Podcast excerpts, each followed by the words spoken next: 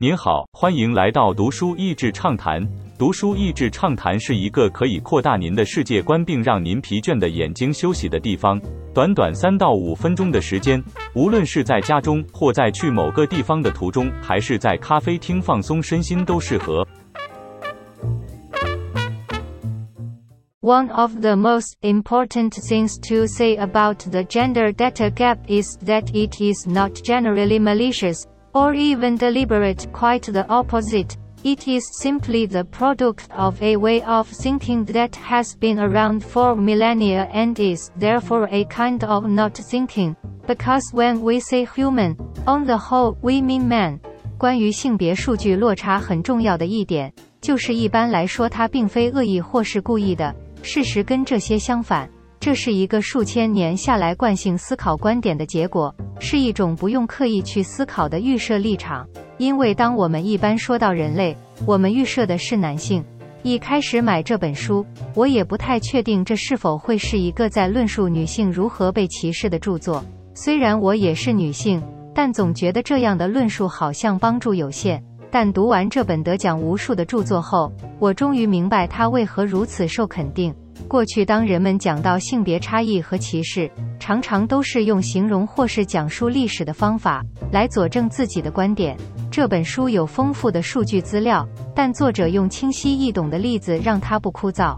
预设立场不同的观点。这本书最重要的观点是，当世界大部分的事物，包括物品、医疗、制度等等，以男性为预设立场来设计时，即便并非刻意的排挤。但由于男女需求的不同，自然产生了排挤作用，而女性在这些没有考虑到他们需求的设计中产生的效果就会打折，然后就会加强女性比较弱、比较麻烦的既有刻板印象。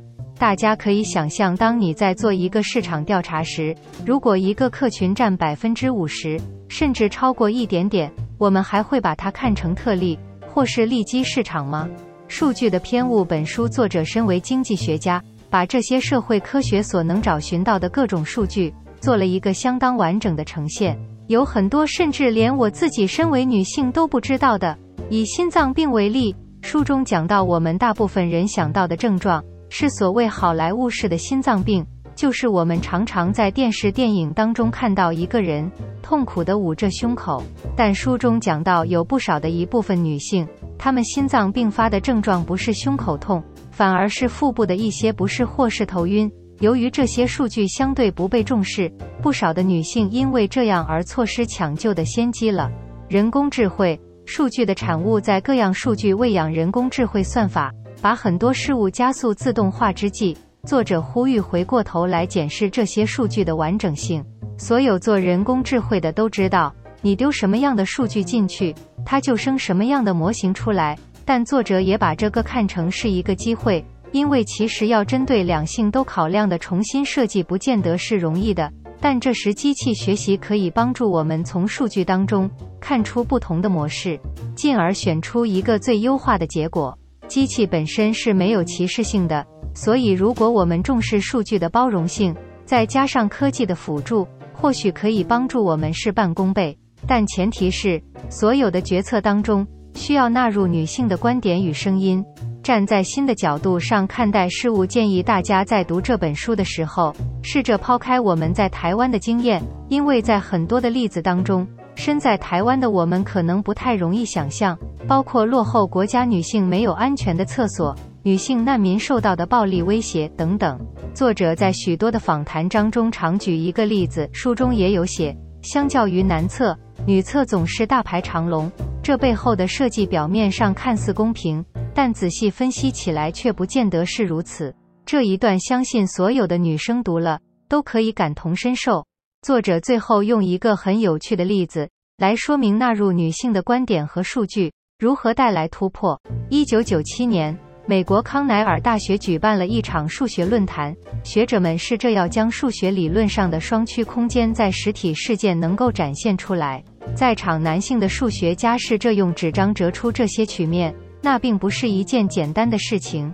这时，一名从拉脱维亚来的女数学家 Dana Tamina 灵光一现，立刻开始用打毛线做出针织作品，成功的将理论上的双曲空间用实体的方式呈现。当这个被归类为女性化的经验，在一个被归类为男性化的数学学界中，带出截然不同的视角时，新的一条路就这么走出来了。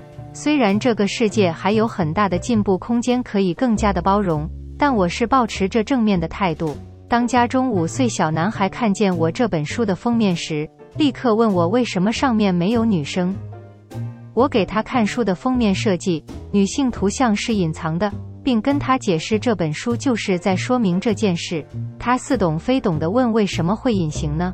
应该大家都要在上面。我相信下一代的孩子们一定会创造一个更加包容整全的世界。您好，欢迎来到读书益智畅谈。